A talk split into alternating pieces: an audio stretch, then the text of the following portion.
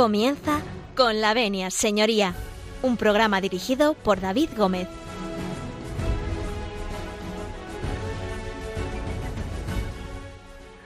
Buenos días, señoras y señores. Eh, buenos días y bienvenidos a esta casa, bienvenidos a Radio María, bienvenidos a Con la Venia, señoría. Un lunes más, estrenamos mes, eh, estamos en junio. Aunque parezca mentira, eh, avanza el verano o comienza a avanzar el verano en esta mañana de lunes, eh, como cada 15 días, ya saben ustedes, abrimos los estudios de esta casa para ofrecerles este consultorio jurídico que pone Radio María a disposición de todos ustedes. Ya saben que nos pueden hacer ustedes cualquier tipo de pregunta a través del correo electrónico con la venia arroba. Se lo repito, saben ustedes que tienen que ir a, a por ese boli y a por ese papel, ¿no? Como ya lo tienen, ya han cogido ustedes ese papel y ese, ese boli, les repito el correo electrónico con la venia arroba radiomaria.es. También nos pueden hacer eh, llegar sus mensajes a través del contestador automático 91 005 33 05. Se lo repito, 91 005 33 05. A través de cualquiera de estos medios se pueden poner ustedes en contacto con nosotros y nos pueden mandar sus dudas, eh, sus inquietudes, eh, sus cuestiones eh, relacionadas con el mundo jurídico que quieran ustedes compartir con nosotros o que nos quieran preguntar. En fin, ya saben que a través de estos medios y también, por supuesto, a través de, carta, pueden ustedes mandarnos una carta a la avenida de Lanceros o Paseo de Lanceros 2, aquí en Madrid, a la atención de Con la Avenida Señoría, y bueno, estaremos encantados de atenderles eh, como siempre. Nosotros vamos a arrancar en esta mañana de lunes que, bueno, ya va metida mano y que bueno, va avanzada en el día. Espero que estén ustedes bien y poco a poco vayan recuperando la normalidad, eh, si es que se puede, y que, bueno, como les he dicho en los programas anteriores, eh, continuamos para salir de esta. Así que con el permiso de todos ustedes, nosotros comenzamos.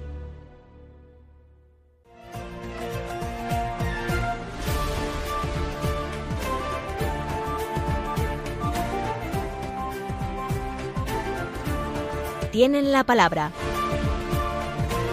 Bueno, pues tienen la palabra, tienen la palabra porque son dos, eh, pero tenemos tres en este caso, porque antes de darles la palabra a nuestros invitados, ya saben ustedes que tenemos una sección nueva que lleva ya con nosotros una serie de, de programas y que se va a quedar. Y para hacer esta sección nos vamos directamente hasta la capital charra, hasta Salamanca, porque allí tenemos a nuestro querido Javier Martín, abogado. Muy buenos días, Javier. Buenos días, David. ¿Cómo estamos por Madrid? Seguimos en la, en la misma fase, ¿no? Parece que sí, parece que sí. Y bueno, pues. Eh, la compartimos. Como mío, Feliciano Blázquez, eh, con tendencia a mejorar, eso esperemos, ¿no? Esperemos, esperemos. A mejorar. Javier, ¿cómo estáis por allí? Bueno, imagino que confinados bastante igual que nosotros y, bueno, todo dentro de la nueva normalidad esta que parece que nos invade. Bueno, pues adaptándonos, ¿no? A la, a la nueva normalidad y, y bueno, pues mientras la cosa vaya mejorando, pues hay que estar esperanzadores. ¿Qué razones bueno, querido, querido letrado, eh, hoy nos traes para definir, ¿qué nos traes para definir? Bueno, pues hoy traigo una palabra, bueno, eh, muy relacionada con el estado de alarma, ¿no? Y con todas las sanciones que, está habiendo por, incumplir con, dicho estado de alarma, ¿no? Eh, con las medidas restrictivas. Bueno, pues el procedimiento administrativo sancionador podría definirse como la sucesión de actos administrativos mediante los cuales eh, la Administración ejerce la potestad sancionadora. Eh, este procedimiento está inspirado en los principios del derecho penal, como son el principio de retroactividad, eh, proporcionalidad, responsabilidad y el, principio non bis in idem, que es el principio por el cual nadie puede ser sancionado por más de una vez por la misma. Bueno, pues. en cuanto a regulación, bueno, pues este procedimiento este procedimiento viene regulado en la, en la Ley 39-2015 de procedimiento administrativo común y en la 40-2015 de régimen del sector eh, público. El procedimiento se divide en tres, en tres fases. Está la iniciación, que puede ser de oficio por denuncia, la instrucción, que es el periodo encaminado a, la práctica de la prueba y la resolución de las alegaciones del presunto sancionado, y bueno, y finalmente pues se acaba con la resolución, que, que esta solo será ejecutiva cuando no quepa contraria a recurso ordinario. Bueno, pues dicho queda, que yo te había cortado antes, eh, pero que le quedaba todavía algo por me Quedaba, me quedaba. Le quedaba algo por contar. Que te quedas con nosotros, ¿no? Te quedas todo el programa. Me quedo, me quedo, lo que me dejes. perfecto, hasta el final. hasta el final. Bueno, eh, Javier nos ha definido el procedimiento sancionador y, bueno, no les he dicho cómo se titula nuestro programa, pero van a ver que tiene mucho sentido, porque hemos titulado el programa de hoy que versa sobre el procedimiento sancionador durante la vigencia del estado de alarma. Esto que parece muy serio, que lo es, eh, nos lo van a desgranar muy bien dos de nuestros invitados y vamos a empezar por la dama que nos acompaña en este momento y que les recordaré a todos ustedes que fue la segunda invitada que acudió a los micros de Con la Venia Señoría allá por el orden de hace como unos tres años, tres temporadas. Pero sigue exactamente igual de guapa nuestra querida procuradora Maricruz Ortiz. Muy buenos días. Buenos días, David. Buenos días a todos los oyentes, deseando que estén todos perfectamente de salud y con muchos ánimos, porque como siempre decimos, ya queda un día menos. Eh, estoy encantada de verdad de estar de nuevo con vosotros en Radio María, estar en Con Señoría y darte las gracias, David, que eres el alma mater, eres el, el, origen de este programa maravilloso que ayudas muchísimo a la gente y quería darte las gracias por tu invitación y por tu amabilidad. Como bien tú estabas diciendo, yo soy procuradora de los tribunales. Eh, el día tercero que fui, ya te conté que estudié con mis monjitas francesas, luego hice mi carrera de Derecho en el CEU, me licencié como abogada y luego ya como procuradora y soy miembro también del elenco de los tribunales eclesiásticos. Dentro de esta maldita pandemia que nos está afectando ahora a todos, quería hacer eh, rápidamente un, un esquema de una visión histórica, porque es que yo lo que quería deciros, que tenemos que tener mucho ánimo, porque es que esto no es nuevo. Eh, las pandemias nos han acompañado a lo largo de toda la humanidad, a lo largo de toda la vida. Una pequeña introducción sería el poder diferenciar, si vemos en el diccionario de la Real Academia, lo que es la pandemia y lo que es la epidemia. Pues una epidemia es una enfermedad que se prorroga en un tiempo y que afecta a un número determinado de personas, pero una pandemia es mucho más grave porque afecta a muchos países. Y ya que estamos en un mundo global, estamos ya casi todos afectados por pandemia. ¿eh? Eh, pero mmm, normalmente entendemos que este fenómeno que ha ido sucediendo ¿no? tanto no se puede considerar como nuevo. Es que nos ha acompañado siempre siempre el nombre genérico era pestes. Es que siempre se hablaban pues si de te pestes. Parece, si te parece, Maricruz, vamos a hablar de todo esto en el caso de hoy. Y, pero antes, si me lo permites, vamos a saludar a nuestro siguiente invitado. También hay que decir una cosa, Maricruz es todo esto que ha dicho ella y además es esposa y madre. Que, que en fin, que esto de, nos, aparte de todo lo que nos ha contado, que está muy bien, eh, pues bueno, pues oye, también tiene una familia estupenda a la que saludamos desde aquí. Eh, esposa, esposa agradecida y madre orgullosa. Ole, ole, ole, ole, ole. Bueno, pero tenemos eh, con nosotros también, y gracias a Maricruz Ortiz, porque nos ha puesto en contacto eh, con eh, Álvaro Pérez. muy buenos días, Álvaro. ¿Cómo estás, querido letrado? Hola, David. Hola, David. Buenos días. Sí, me llamo Álvaro Pérez, soy letrado, letrado 59863 del Ilustre Colegio de Abogados de Madrid. Y bueno, te agradezco que me des la oportunidad de hablar sobre, bueno, sobre este, este tema, eh, el procedimiento sancionador durante la vigencia del estado de alarma, problemas de tipificación y competencia, que es bastante interesante, sobre todo en la situación en la que estamos. ¿no? Uh -huh. eh, las posibles eh, sanciones por los incumplimientos um, que, que, que haga la gente, las posibles sanciones que se pueden poner, y cuáles son eh, la posibilidad de recurrirlas, etcétera. O sea, es un, es un tema bastante interesante y de bastante vigencia, ¿no? Pues Álvaro, cuéntanos un poco quién eres y a qué te dedicas. Pues mira, soy letrado. Eh, yo uh, hice la carrera como Maricruz en el, en el CEU, en el que antes pertenecía a la Complutense, y bueno, y ahora tengo un, un despacho con, con, otros socios, un, un, despacho profesional propio y bueno, nos dedicamos un poco, somos generalistas, eh, pero nos dedicamos a, prácticamente casi todas las jurisdicciones, ¿no? Tanto la civil, la penal, contenciosa administrativa, eh, la mercantil, laboral, etcétera. ¿no? Bueno, pues como verán ustedes, eh, tenemos a dos pedazos profesionales del derecho y a un tercero que tenemos en Salamanca, pero que ustedes ya conocen. Si les parece a todos ustedes, nos vamos a hacer un pequeño alto en el camino y a la vuelta, a la vuelta vamos a hablar eh, dentro del estado de alarma, de ese procedimiento eh, sancionador durante la vigencia del estado de alarma. Y lo vamos a hacer con Maricruz Ortiz, con Álvaro Pérez y con Javier Martín. Nosotros nos vamos a ir, pero no se marchen porque les he traído, hoy vamos a hablar, vamos a tener música, si me lo permiten ustedes, eh, un poquito andaluza, ¿no? Porque hoy estaríamos celebrando la Virgen del Rocío. Así que vamos a empezar por un grupo flamenco que se llama Siempre Sí y a la vuelta de escuchar su canción tan famosa que es Si los hombres han llegado hasta la luna, pues eso, que por qué no es posible nuestro amor. Así que no se marchen ustedes y continuaremos hablando no de amor, sino de pandemias, pero a la vuelta en Colonia, señoría. Te enviaré un ramo de besos que hice con mi corazón y en el cielo dormiremos entre nubes de algodón. Gritaré a los cuatro vientos que eras tú la ilusión que llevaba dentro y verás cómo es posible nuestro amor.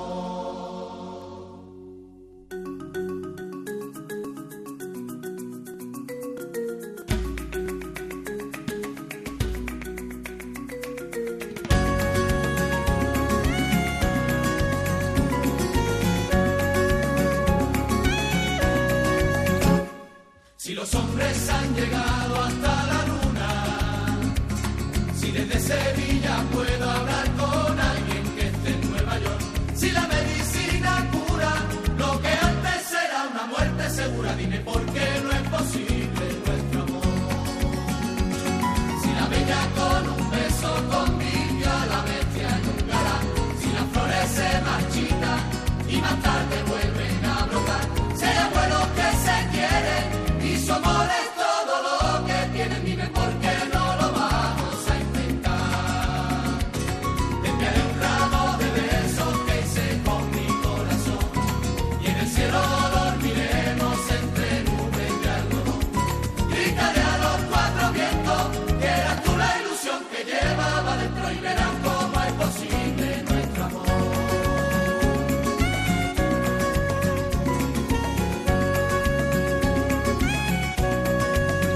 Están escuchando con la venia, señoría.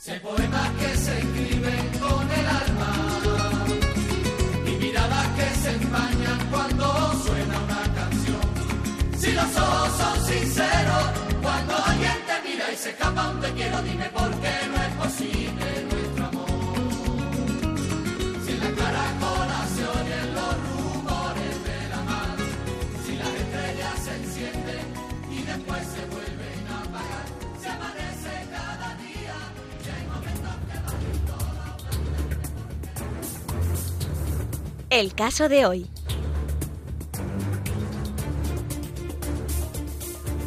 Seguimos, seguimos. Después de escuchar eh, este maravilloso grupo de Siempre Sí, pues eh, seguimos eh, en Radio María, siguen ustedes sintonizando con la venia señoría. Y bueno, pues les recuerdo que se encuentran con nosotros la procuradora de los tribunales, eh, doña Maricruz Ortiz Gutiérrez, eh, nuestro abogado Álvaro Pérez Antón eh, y nuestro queridísimo compañero y abogado desde Salamanca, Javier Martín García.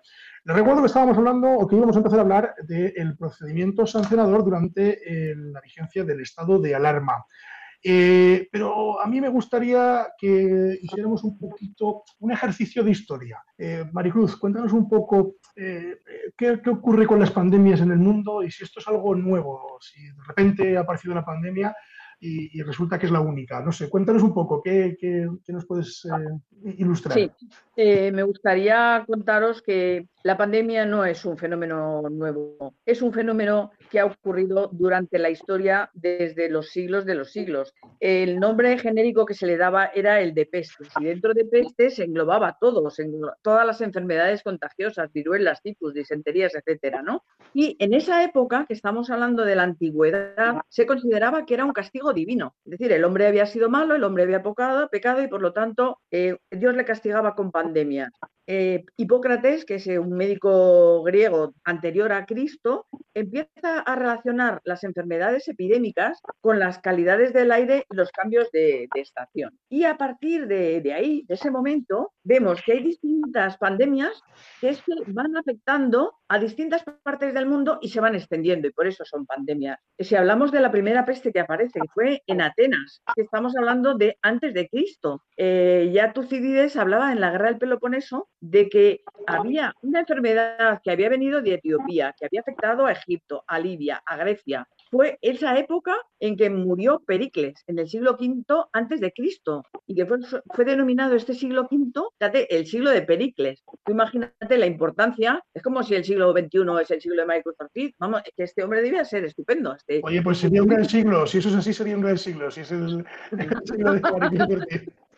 Esto os, lo cuento como chascarrillo de que un militar político ateniense de los más importantes muere por una enfermedad de pandemia. ¿eh? Entonces, todos eh, los médicos de esa época, que, ya lo sabían muy buenos, luego os puedo comentar alguno, ya hablaban de lo mismo que se habla ahora. Se recogen síntomas de dolores de cabeza, altas fiebres, eh, dolor en el pecho, tos violenta, etcétera, y que los contagiados mueren de 7 a 9 días. De ahí, una segunda peste importante es la de Siracusa, una ciudad que está en Italia y que estaba ya amenazada en el 396 por eh, sitiada por el ejército cartaginés. Aparece esta peste de Siracusa, tienen que salir corriendo y los médicos vuelven a hablar de lo mismo. Tos, fiebre, eh, los enfermos mueren al cabo de cuatro días. Es decir, se está repitiendo lo mismo. Luego ya llegamos, fíjate, a la época de Roma, época que ya, aquello ya, esto ya me fascina muchísimo, que vamos a hablar de la peste que se llamaba la peste antonina, porque es que era la dinastía de los antoninos de los años 1065 al 180 después de Cristo. Eh, Marco Aurelio, emperador romano, donde los haya, era muy bruto, eh, pero era muy buen estratega y muy buen militar, murió también como consecuencia de esta peste. Él se fue en esa época a conquistar Oriente, eh, al perder, vuelven todas las tropas hacia atrás y por todas las provincias romanas están empezando a difundir la peste antonina. Eh, Galeno, que era un médico, que fíjate, era un médico era griego, pero lo contratan los romanos para atender a, las grandes dinastías de, los antoninos, que están Nerva, Trajano, Adriano, etcétera, y fue el primero que habla de que siempre, cuando haya síntomas de viruelas, eh, todo, hay que lavarse las manos. es la primera vez que oigo que un médico como Galeno, y fíjate si es importante que cuando nosotros hablamos de un médico, eh, decimos es un galeno estupendo, y galeno es que es un nombre, es un nombre de un médico griego, ¿no? y, surgió en esa época esta peste horrorosa que trajeron las tropas a Roma hasta el punto de que estos antoninos promulgaron unas leyes que están muy relacionadas con lo que es nuestro derecho. Nuestro derecho, evidentemente, está basado en el derecho romano, como todos sabemos. Es un derecho eh, fantástico que tiene más de 2.000 años y que todavía conservamos gran parte de su regulación e instituciones, 2.000 años después. ¿eh? Y cuando hay todas estas enfermedades, fíjate que todos los muertos se impide que se transporten en carruajes, en vehículos. Se establece una regulación en el digesto eh, en el año 180 después de Cristo ya, en la que dice que los traslados de los cadáveres que hayan muerto por estas enfermedades deben hacerse con permiso de la autoridad competente y nunca que pasen por ciudades para evitar posibles contagios. ¿eh? Tú fíjate estamos hablando de, bueno, el 180 después de Cristo, o sea, que es que son 2000 años después, ¿no? Estamos ahora con lo mismo te, meto en un aprieto si te digo, te hablo de la gripe española, ¿te meto en un aprieto o no? Es que lo tengo un poquito más tarde. Ah, bueno, vale, vale, pues nada, pues seguimos, seguimos, avanzamos en la historia, avanzamos. Sí, sí, es que yo como soy una fanática de Roma, me he extendido un poquito más en Roma, pero la gripe española vas a flipar. Perfecto, adelante.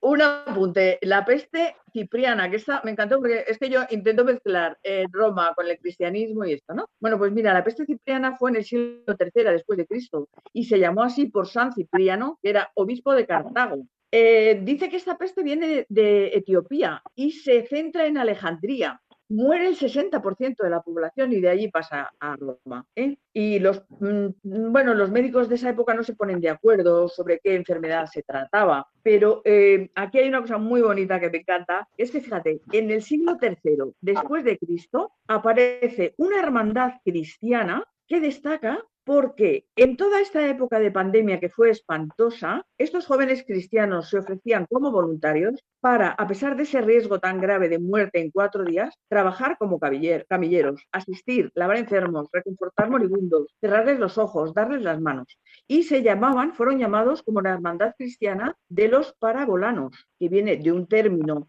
eh, que se acuñó en Grecia que significa temerarios. Es que los tíos se jugaban la vida con tal de, salvar a los demás, ¿no? Como por estas cuestiones de peste. Luego viene la peste de, Justiniano, en la que te voy a decir eh, brevemente que eh, vuelven a repetirse los mismos síntomas siempre como consecuencia mm, de la falta de salubridad. La falta de higiene, es que eso es fundamental. Te, estaba comentando que dos mil años antes ya Galeno lo estaba pidiendo, por favor, lávense las manos todos los días.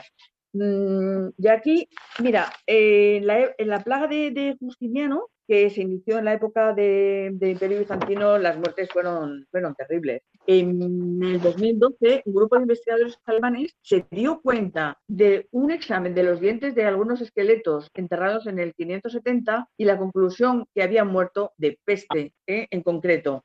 Eh, luego viene la peste negra, ¿eh?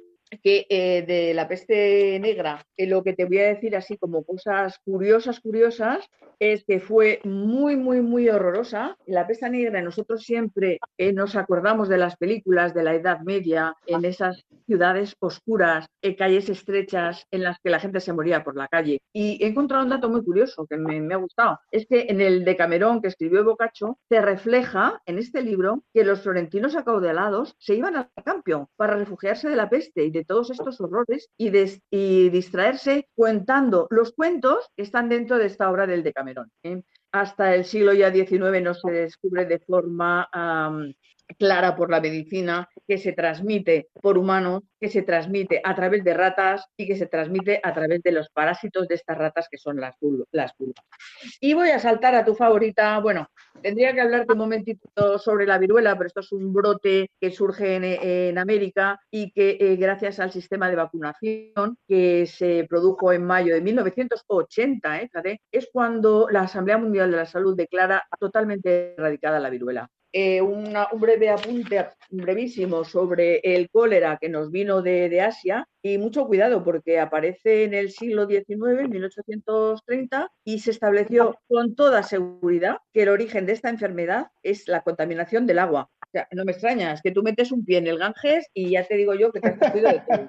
y sales corriendo, bueno, sales sin pie más bien.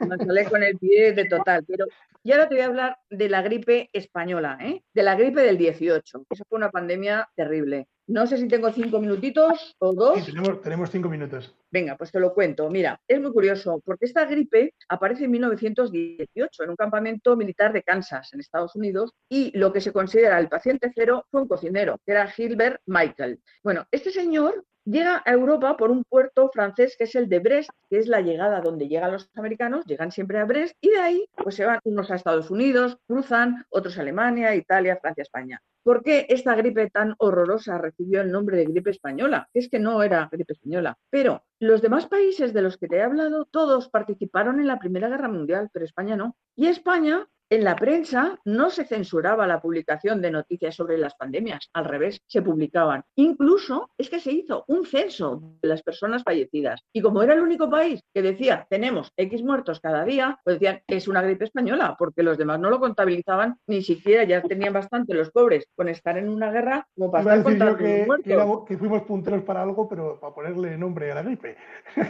Sí, sí, porque es que además es una pena porque se da nombre a una gripe que es que no fue española. Y entonces muchas, o sea, nos ponen este catálogo de española, no, es que España hizo los deberes cuando nadie los hacía. Ven, no, tampoco hay que, pero en fin, el caso es que pronto se adoptaron enseguida medidas. ¿eh? El alcalde de Madrid, que era Luis Silvela, en ese momento, fíjate las medidas que tomó, mira las que te voy a contar si tienen relación con las de ahora. Desinfección de viajeros y equipaje, desinfección de correspondencia, aislamiento de enfermos, desinfección de teatros, cafés, iglesias, escuelas, desinfección de coches y tranvías, baldeo de aguas públicas, eh, prohibición de rebuscar en las basuras, uso de mascarillas de tela. Y he encontrado fotos curiosísimas, graciosísimas de señoras de ese siglo vestidas con unos sombreros en los que con un pañuelo hacían de mascarillas, ¿sabes? Porque eran muy coquetas. Estoy, me estoy viendo reflejado en la actualidad con todo lo que estás nombrando, salvo los sombreros. Salvo los sombreros, Claro, el resto eh, sí. No, pero es que ahora como llevaremos las mascarillas de Dior, bueno, perdón, no hay que hacer publicidad, llevaremos las mascarillas de marca que hagan juego con nuestra camisa y esas cosas, pues pasará en cuanto se espabilen un poquito los modistas Vamos a cambiar. que van a zurrar. Vamos a cambiar las mascarillas de sombrero a por las mascarillas eh, de marca, vaya. Sí, sí, sí. Y tú fíjate que esta gripe española causó más de 150.000 víctimas en España y 50 millones en el mundo. Qué barbaridad. Fíjate la barbaridad, ¿eh? Qué O sea, es mucho peor que una guerra. Y luego ya por último ya te voy a hablar muy breve sobre el, el SIDA. El SIDA es otra pandemia, pero es que el SIDA, mm, te voy a contar una noticia agradable también. Mm, Es, una, es un virus de transmisión sexual, empezó así y han muerto ya 35 millones de personas en el mundo. Nace en Estados Unidos y, y se entiende, bueno, que solamente de transmisión sexual, pero no, es que nadie estamos exentos. Es que por una eh, transfusión de sangre lo puedes coger. Es que lo puedes coger de una madre que lo transmita a un hijo. Es decir, que está basado fundamentalmente en que tenemos una baja muy grande de defensas. ¿eh? Y entonces se entiende que vino de África como consecuencia de la relación de los hombres con los simios y los chimpancés desde 1920. Y luego ya, claro, bueno, la prostitución en África y todas estas cosas, ¿no? Pero la noticia súper positiva es que actualmente un hombre venezolano que está como paciente en Londres ha sido la segunda persona curada de SIDA en la historia. Lo hemos estamos- escuchado. sí, eso me parece maravilloso, porque eso nos da una esperanza de todas las cosas que te he contado. Intento meter unas anécdotas que me han parecido interesantes para, para los oyentes, eh, de que esto no es el fin. O sea, es que esto es la historia de los tiempos y esto se va a superar. Y Así nosotros es. tenemos una medicina, sabemos lo que es una bacteria, un virus, cosa que antiguamente no se sabía Ni y lo vamos a superar. Claro, y, y enseguida va a haber un tratamiento. Y dentro de un año y pico, una vacuna como el que se vacuna de la gripe. ¿eh? Y luego ya del co- coronavirus ya no os quiero contar nada porque creo que es más importante que habléis del aspecto jurídico que nos pueden dar los dos letrados maravillosos, eh, salva- eh, mejorando el presente que tenemos en el programa. Bueno, Maricruz, oye, muchas gracias por tus pinceladas, eh, me ha encantado y sobre todo que has cerrado el broche con una muy buena noticia que efectivamente conocíamos en medio de la pandemia, que era que el segundo paciente eh, curado de SIDA pues eh, estaba ya mm, eso curado, ¿no? Y eso es una buena noticia para, para- para el mundo y para, para todos en general. Bueno, pero salvando las distancias, si os parece, eh, vamos a hacer un alto en el camino y a continuación vamos a hablar con, vamos a trasladar todo lo que ha dicho Maricruz a la actualidad, que, a lo que estamos viviendo en este momento. Eh, y para ello, eh, Álvaro Pérez nos va a ilustrar jurídicamente hablando de, de cómo se encaja el procedimiento sancionador dentro de la pandemia que nos ha explicado Maricruz. Así que, si les parece a todos ustedes, como hoy, se, en fin, teníamos que estar saltando la reja, más bien anoche, en Rocío, pues eh, nos vamos a ir a hacer un pequeño alto en el camino y nos vamos a, a escuchar a, Raya Real, no podría ser de otra forma, eh, y vamos a escuchar esa famosa canción suya que es Al Rocío por las Arenas. No nos podemos ir por las arenas, eh, por algo evidente, pero vamos de corazón. Así que a la vuelta vamos a seguir hablando del procedimiento sancionador durante la vigencia del estado de alarma con Maricruz Ortiz Gutiérrez, con Álvaro Pérez Antón y con Javier Martín García. No se marchen, volvemos enseguida.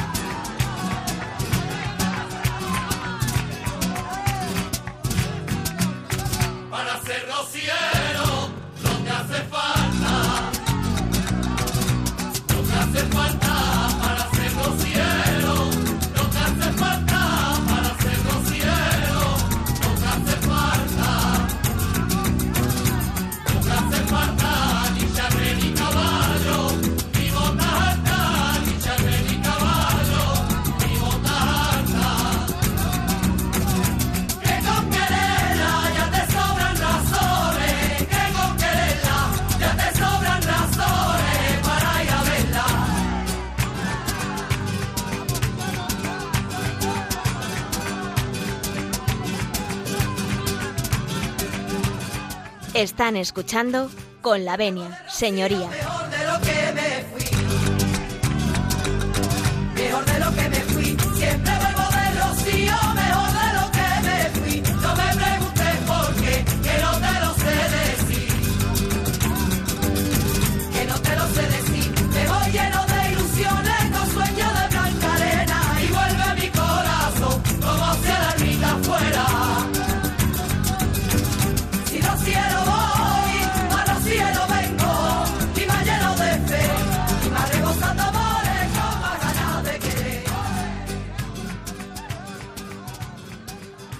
Después de ponerle ritmo a la mañana con esta, esta magnífica canción de, Raya Real, es el momento de, bueno, pues de, de Álvaro Pérez. Álvaro, nos ha puesto Maricruz Ortiz en antecedentes de todo lo que ha sido eh, una breve reseña histórica de las pandemias eh, en el mundo y también en nuestro país. Lo cierto y verdad que en la actualidad eh, estamos atravesando pues, una de las peores y los tiempos requieren ciertas medidas jurídicas eh, para aplicar y sobre todo a mí me gustaría mucho que nos contaras un poco a qué panorama judicial eh, nos estamos enfrentando y a qué panorama sobre todo de sanciones nos estamos enfrentando en este momento. Pues eh, muchas gracias, David. Yo me gustaría empezar, eh, bueno, hablando un poco sobre el, o dando una pequeña explicación sobre el Real Decreto, el 463-2020 de 14 de marzo, por el que se decreta el estado de alarma para la gestión de la situación de la crisis sanitaria ocasionada por el COVID-19. Ujú. Eh, para posteriormente eh, hablar sobre el procedimiento sancionador, la problemática en la tipificación y la competencia administrativa, así como las distintas sanciones y multas que se pueden imponer a los ciudadanos y los posibles recursos y sanciones eh, y eh, por el estado de alarma. Eh, este Real Decreto de estado de alarma es una, una norma de policía sanitaria que consta de 20 artículos, 5 disposiciones adicionales, 3 disposiciones finales y un anexo eh, en el que se relacionan una serie de equipamientos y actividades eh, suspendidas. Como sabemos, la Organización Mundial de la Salud elevó el pasado 11 de marzo de 2020 la situación de emergencia de salud pública ocasionada por el eh, COVID-19 a pandemia internacional. Esto requirió la adopción de una serie de medidas inmediatas y eficaces para hacer frente a esta coyuntura, a esta crisis sanitaria sin precedentes, tanto por el muy elevado número de ciudadanos afectados como por el extraordinario riesgo para sus derechos. Para ello, el artículo cuarto, apartado B de la Ley Orgánica 4 1981 de 1 de junio de los estados de alarma, excepción y sitio, habilitaba al Gobierno en el ejercicio de sus facultades eh, le atribuía, eh, que le atribuye el artículo 116.2 de la Constitución para declarar el estado de alarma en todo o en parte del territorio nacional cuando se produzcan crisis sanitarias que supongan alteraciones graves eh, de la normalidad, como sucede en el presente caso. Para hacer frente a esta situación grave y excepcional, es indispensable proceder a la declaración del estado de alarma. Y para ello se, eh, eh, se establecieron una serie de disposiciones. eh, la primera, la declaración del estado de alarma. La segunda, el ámbito territorial, que es la declaración de estado de alarma, afectará a todo el territorio nacional. La duración, que la duración del estado de alarma eh, será de 15 días. Se ha prorrogado, como sabemos, de 15 en 15 mediante autorizaciones al mediante autorizaciones al Congreso de los Diputados. Eh, la última, me parece, la última prórroga es hasta el próximo día 7 de junio de 2020 y hay rumores de que se van a pedir otros 15 días más. Eh, se establece también o se, eh, se dispone que la autoridad competente será el Gobierno bajo la superior dirección del presidente del Gobierno siendo las autoridades competentes delegadas en sus respectivas áreas de responsabilidad la ministra de Defensa, el ministro del Interior, el ministro de Transportes, Movilidad, Agenda Urbana y el ministro de Sanidad. Todos ellos quedarán habilitados para dictar las órdenes, resoluciones, disposiciones e instrucciones interpretativas para garantizar la prestación de todos los servicios ordinarios o extraordinarios. Eh, durante la vigencia del estado de alarma también eh, quedará activado lo que se llama el comité de situación, que es un, es un órgano de apoyo al gobierno eh, en su condición de autoridad competente. Se establece también la colaboración eh, de las autoridades competentes delegadas, eh, así como los integrantes de los miembros y cuerpos de, eh, eh, miembros y cuerpos de seguridad del Estado, los cuerpos policiales, tanto de las comunidades autónomas como de las corporaciones locales. Eh, todos ellos quedan bajo las órdenes directas del ministro del Interior y todos los agentes de la autoridad podrán practicar todas las comprobaciones en las personas, bienes, vehículos locales o establecimientos que sean necesarios para comprobar y, en su caso, impedir que se lleve a cabo los servicios y actividades suspendidos en este Real Decreto, salvo las expresamente exceptuadas. Se establece también que la ciudadanía tiene el deber de colaborar y no obstaculizar la labor de los agentes de autoridad en el ejercicio de sus funciones. Mm, para el eficaz cumplimiento de, de estas medidas se incluye también la posibilidad de, o el Real Decreto lo incluye, de eh, delegar o de requerir también la actuación de las fuerzas eh, de las fuerzas armadas, conforme al artículo 15.3 de la Ley Orgánica 5-2005 de noviembre de Defensa Nacional. Cada administración conservará las competencias que se le otorga, la que le otorga la legislación vigente en la gestión ordinaria de los servicios para adoptar las medidas que estimen necesarias dentro del marco de las órdenes directas de las autoridades competentes eh, a los efectos del estado de alarma.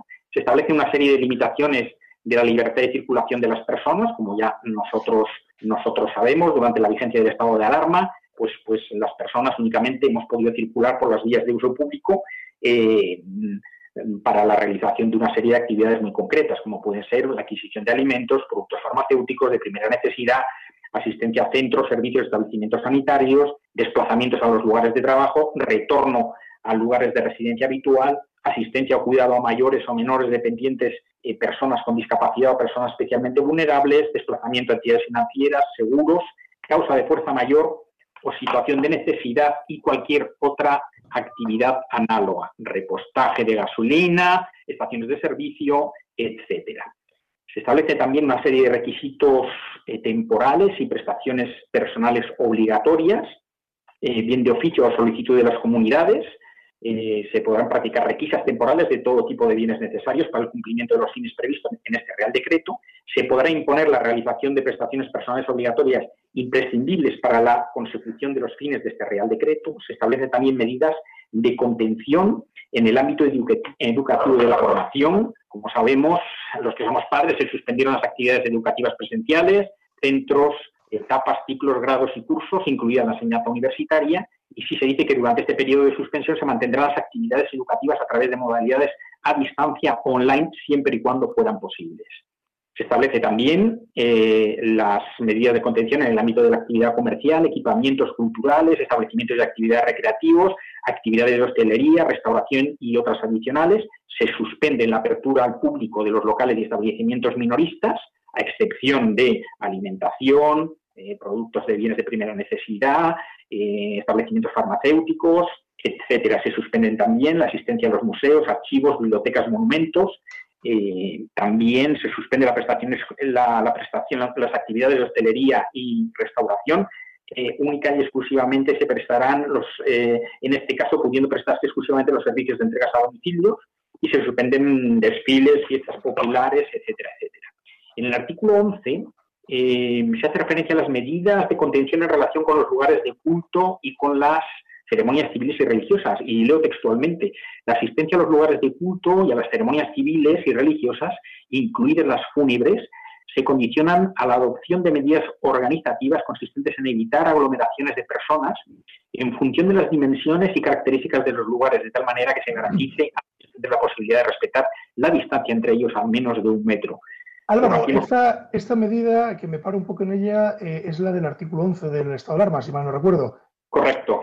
Y es que me paro en ella un segundo porque eh, mm, en esta del artículo 11 es muy curioso porque, eh, bueno, hemos visto todos en televisión cómo se suspendió un oficio de Semana Santa en la Catedral de, de Granada. En fin, es curioso porque el Estado, precisamente ese artículo 11, sí que dice que se pueden hacer guardando las medidas de seguridad, etcétera, etcétera. Sin embargo, eh, en la práctica luego no fue así. simplemente es un inciso, ¿no? Porque creo que este punto no quedó claro a la gente en ese momento. Sí, efectivamente, eso es así.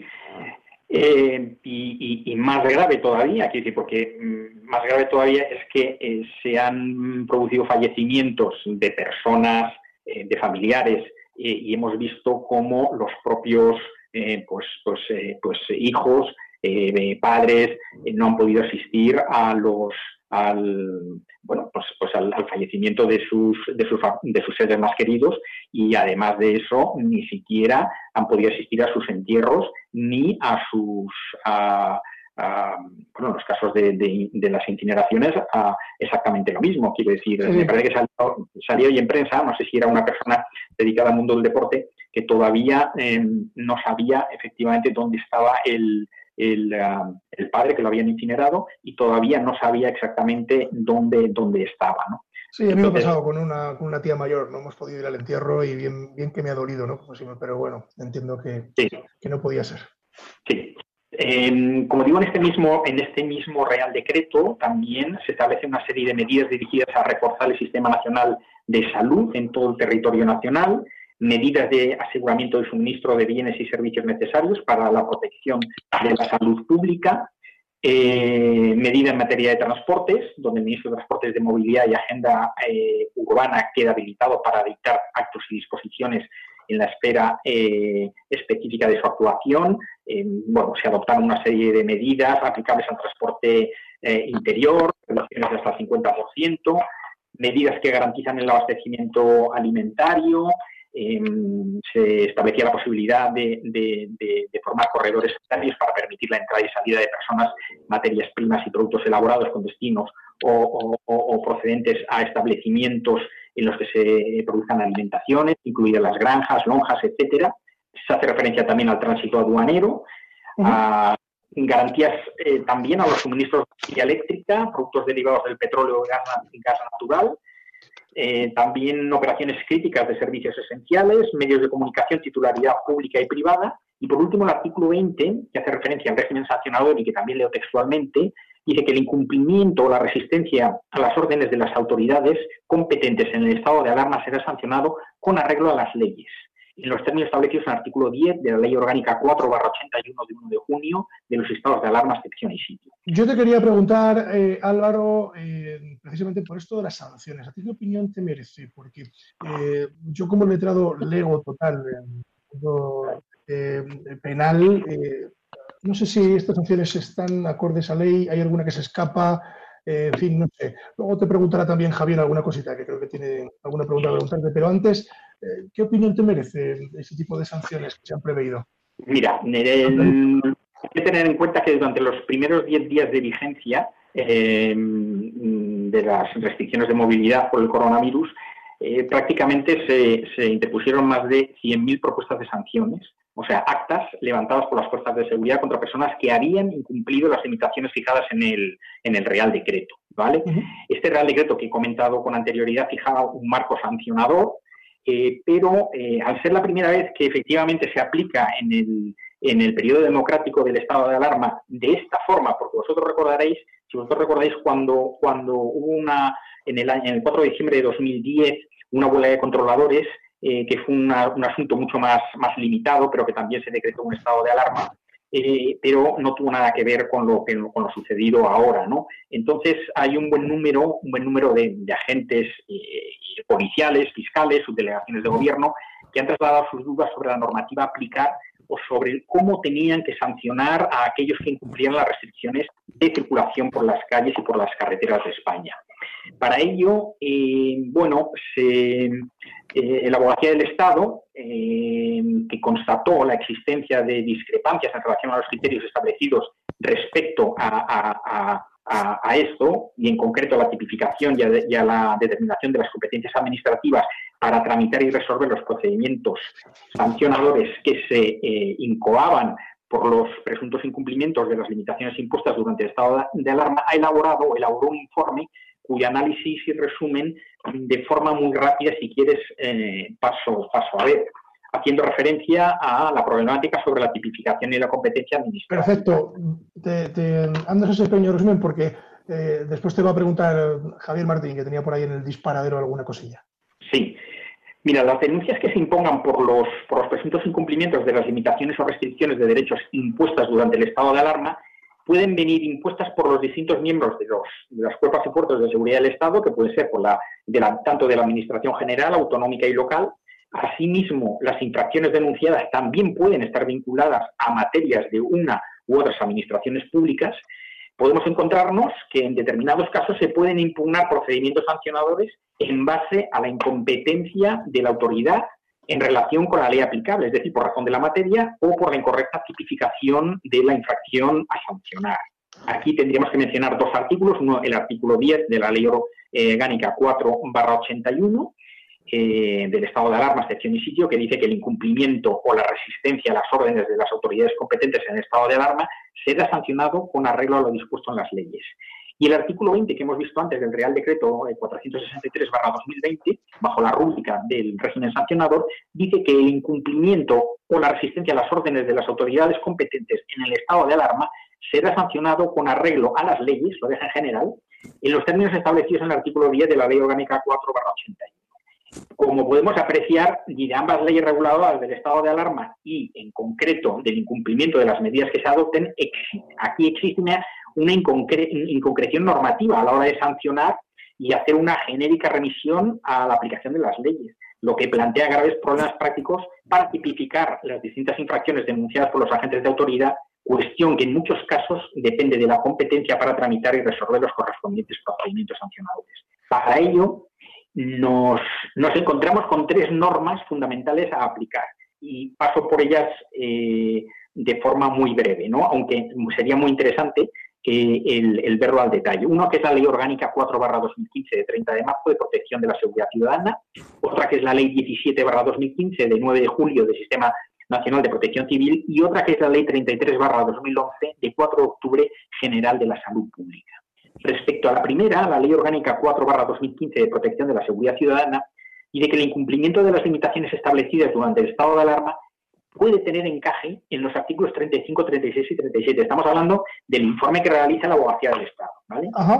Respecto a esta aplicación de esta norma, en la que la desobediencia precisa necesariamente de un requerimiento expreso e individualizado por parte del agente de la autoridad que no resulte atendido por el destinatario de dicho requerimiento. Por ejemplo, eh, el mero incumplimiento de las limitaciones o restricciones impuestas durante el estado de alarma no puede ser calificado automáticamente como infracción o desobediencia del artículo 36 de esta ley. Dicha infracción eh, concurrirá cuando, habiendo incumplido el particular las limitaciones de estado de alarma, sea requerido para su cumplimiento por un agente de la autoridad y el particular desatienda dicho requerimiento. La competencia estará regulada en el artículo 32, que hace referencia al ministro de Interior, secretario de Estado de Seguridad y a los delegados de gobierno de las comunidades autónomas, autoridades competentes de las comunidades autónomas y los alcaldes. Eso respecto a la primera de las leyes. A la segunda, la Ley 17-2015 de 9 de julio, del Sistema Nacional de Protección Civil, dice que es importante para determinar la aplicación o no de esta norma lo estableció en el artículo 5.2 de la Ley 17-2015, donde se define la emergencia de protección civil. La aplicación de dichas infracciones tendrá el inconveniente de que el concepto de declaración de estado de alarma de la Ley Orgánica 4-81 no coincide desde el punto de vista técnico-jurídico con la declaración de emergencia acordada en el ámbito de protección civil. La competencia aquí para sancionar la establece el artículo 48 de la Ley de Protección Civil, y por último, la última ley que he mencionado anteriormente, la 33-2011, de 4 de octubre General de la Salud Pública, tipifica una serie de infracciones relacionadas con conductas que constituyen un riesgo o daño grave, muy grave para la salud. Y aquí nos remite ah, para la competencia ah, al artículo 149.1.16 de la Constitución. En resumen, que teniendo en cuenta las posibles calificaciones que puede merecer un mismo hecho, la concreta calificación o tipificación del hecho denunciado se traducirá en muchas ocasiones en una cuestión de concurrencia o colisión de normas que habrá de resolverse aplicando las reglas o principios que deciden estas cuestiones en el ámbito del derecho administrativo sancionador, tomadas básicamente del derecho penal, como decía anteriormente Javier. ¿Cuáles son los criterios de consunción, subsidiariedad, non bis in idem, criterios que deberán considerarse por los órganos instructores y por los competentes para dictar las resoluciones que procedan. En conclusión, Álvaro, entiendo que, esto es un batiburrillo normativo, por llamarlo finamente, que nos eh, mete en una espiral de sanciones, de, fin, de, infracciones, que muchas de ellas entiendo que serán consideradas nulas. Entiendo que serán consideradas nulas. Eh, otras entiendo que no, pero, pero muchas de ellas entiendo que sí. No, no sé qué te, qué te parece. Sí, en cuanto a las sanciones, muy brevemente, simplemente porque ya sé que es un tema de tiempo, eh, las autoridades tienen que estar eh, o deben actuar de acuerdo con el principio de proporcionalidad, por un lado, porque no se trata de una crisis de seguridad, sino de una crisis sanitaria. Podríamos hablar de, por un lado, infracciones administrativas eh, y que hace referencia a las, a las leyes que hemos hablado antes, ley de seguridad ciudadana, que las, los dividen en sanciones eh, leves y sanciones graves, la Ley General de Salud Pública, que hace exactamente la misma distinción, sanciones graves y muy graves, y exactamente lo mismo con el Sistema Nacional de Protección Civil, sanciones graves y muy graves. Y por otro lado, las infracciones penales, que ahí em, se hace referencia a los artículos 550 eh, y 556 del Código Penal, la Ley Orgánica 10 1995 de 23 de noviembre, donde se establecen multas de 18 meses o penas de prisión de 3 a un año. Pero, Bueno, pues que no nos toque, que no nos toque ninguna de estas. que nos toque. Si te parece, como nos estamos quedando casi sin tiempo, nos vamos a ir en conexión nuevamente a Salamanca, porque ahí tenemos eh, a Javier Martín García, nuestro querido abogado, eh, que quería preguntarte algo. Javier, eh, cuéntanos. Nada, es una, una pregunta por, por experiencia profesional que, que me ha tocado un poco. Eh, nada, preguntar a Álvaro eh, que hasta qué punto es legal que alguien por una reiteración de, de faltas administrativas, eh, en este caso pueden ser cinco o seis eh, multas, eh, alguien que ha salido a hacer la compra de Sora y le han pillado. que y- finamente, que finamente lo nombras, haces la compra de Sora. hasta, hasta qué punto, eh, por reiteración de, de las faltas administrativas, como estoy diciendo, eh, puede achacarse una, una desobediencia a la autoridad. ¿Hasta qué punto es legal esta, esta cuestión o este proceder de, de las autoridades? Que sé que me consta que, que es, Bueno, en- es habitual. Sí, en principio, eh, lógicamente, eh, es decir, el asunto es que hay alguien que se ha ido a, a hacer la compra a destiempo.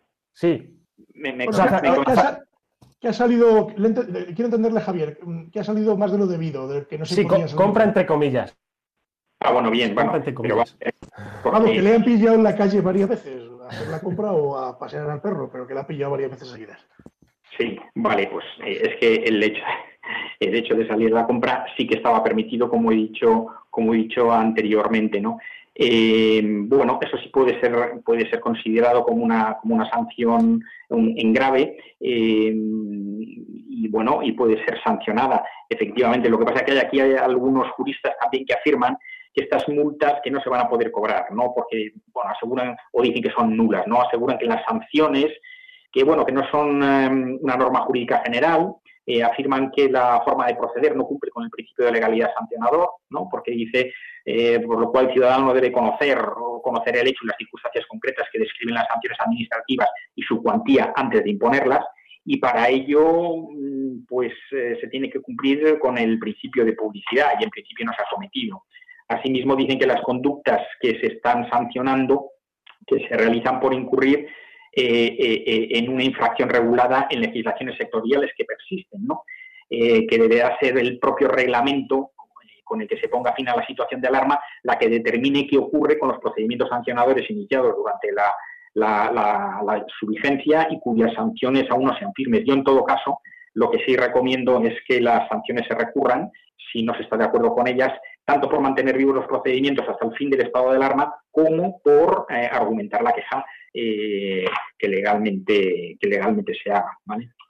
Nos quedamos aquí, eh, queridos letrados, querida procuradora, nos tenemos que marchar, nos quedamos sin tiempo. Estamos eh, ya... en- Eh, David, Adelante, Maricruz, David, adelante. me- solamente un segundito mm, para la gente de los letrados, para todos, importante. Los plazos procesales se levantan el 4 de junio. Cuidado, los plazos administrativos el día 1 de junio. Cuidado con ello, ¿eh? Han Gracias. visto, han visto ustedes que es como una madre, ¿no? Porque es madre. Entonces eh, nos avisa que, efectivamente esto es así. Ojo, cuidado, que, los plazos se levantan. Maricruz, muchísimas gracias. Oye, muchas gracias a los tres. Eh, Maricruz, nos vamos a despedir primero de ti. Gracias. eh, nos cruzaremos millones de veces este año. Espero que sean no millones, sino millones de millones en los juzgados y, y en el hacer profesional. Gracias por estar en los micros de Radio María. Muchas gracias, David. Sabes que te aprecio gracias. muchísimo. Gracias, gracias Maricruz. por todo. Gracias, David. Gracias, Javier. Abrazo. Álvaro, muchísimas gracias por estar con nosotros eh, y oye, que te, esperamos a los tres. Bueno, Javier es de la casa, pero a los tres os digo que cuando podamos, cuando podamos, cuando se nos permita, eh, os estáis invitadísimos al estudio y desde allí pues eh, a interactuar con nuestros oyentes que, la verdad que merece la pena y yo lo estoy deseando el volver a estar con todo el equipo de Radio María cuando podamos incorporarnos. Álvaro, muchísimas gracias. Gracias David, fuerte abrazo. Queridísimo Javier, Javier Martín García, abogado, Salamanca, qué envidia me das eh, estar en Salamanca. Yo en Madrid me encanta, pero Salamanca mucho más. Un lunes más, gracias Javier. Nada, David, para mí un placer estar con, estos espadas del derecho y contigo, claro. Un saludo. Muchísimas gracias, gracias a los tres. Y a todos ustedes nos tenemos que marchar, nos hemos quedado sin tiempo. Quédense en Radio María, quédense en esta sintonía porque a continuación viene Revista Diocesana y después los informativos. Ya saben que les digo que los informativos de esta casa son los mejores del panorama nacional. En apenas eh, media hora, tres cuartos, se van a enterar ustedes de todas las noticias y además de una forma espectacular como lo hacen los servicios informativos de esta casa.